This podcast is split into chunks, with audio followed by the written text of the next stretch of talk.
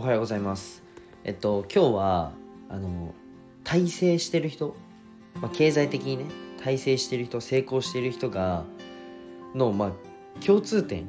がもう一個僕見つけたのでちょっとお話ししたいなと思います。最後までぜひね聞いてください。はい。えっとまあ多分以前ね成功者の共通点っていうねお話をしたと思うんですけどなんかうんもう一個僕見つけちゃったんで。皆さんにシェアしたいと思います。はい。えっと、この放送は自分だけの正解を見つけよう自分表現塾塾長まみこさんの提供でお送りします。まみこさん、いつもありがとうございます。えっと、2ヶ月連続ですね、スポンサーさんになってくださって、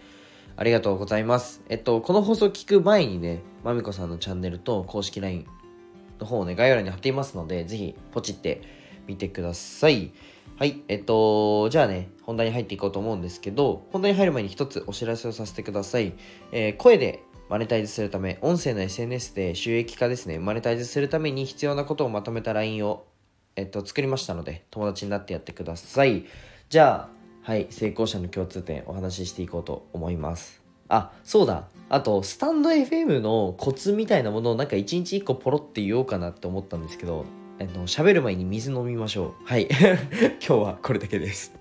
喋る前に、でも結構大事っすよね。なんか僕も今結構声ガラガラしてるじゃないですか。まあ花粉のせいなんですけど、えっと、まあ花粉のせいでガラガラしてるけど、水飲んでから喋んないともっとガラガラしてるんですよ。すっごいダミ声で。なので僕は必ず水を飲むようにしてます。皆さんもぜひ、あの、水を飲んでからはい。あの、やってる人多いと思うんですよね。水を飲んでからやってみてください。はい。じゃあ、えっと、本題に入るんですけど、まあ、成功している方のね、共通点ね、あの、見つけちゃったんですよ、僕は。はい。皆さんもぜひやってほしいんですけど、気になります？さっさと喋ろよ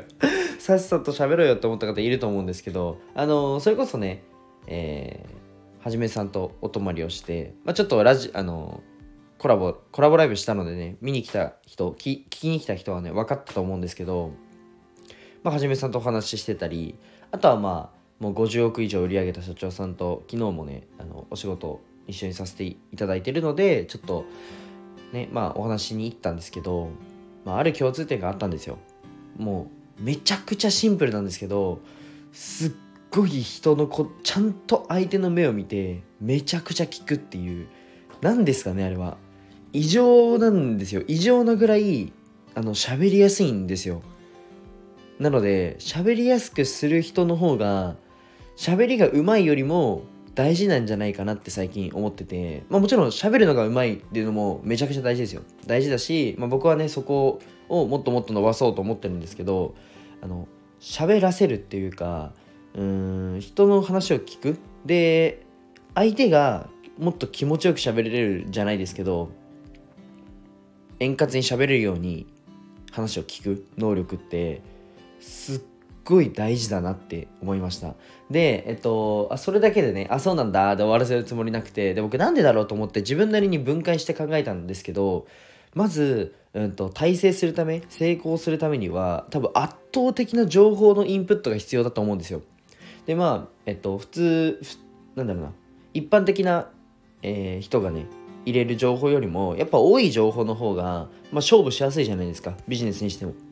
てなった時に、えっと、自分がいっぱい喋るよりも、まあ、相手の話をね聞いて相手に喋らせた方がそもそもね拾う情報が多いんじゃないかなっていうふうに僕なりに考えてみました。結構まとえてるんじゃないのかなこれって思います。あのまあ1対1であのお会いするじゃないですか人間って。まあコミュニケーション取るじゃないですか。その時に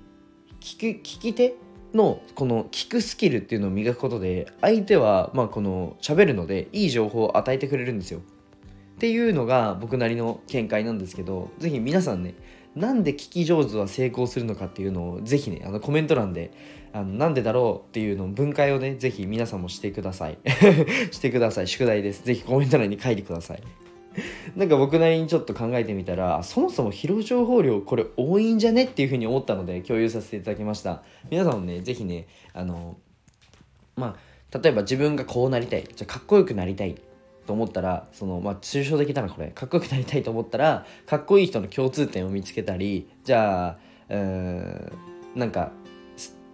この人スマートだなみたいな思ったらどういう立ち振る舞いをしてるのかとかなんか自分の憧れる人の共通点を見つけるっていうのは結構ね僕も日々やってるので是非試してみてください。はいじゃあ今日はこの辺で終わりたいと思います。じゃあバイバイって言おうと思ったんですけどすいません最後一つお知らせさせてください。えっと僕の公式 LINE ですね。公式 LINE にてうんとまあ、セミナーの案内とか、えー、交流会の案内ですねをさせていただいてるんですよ。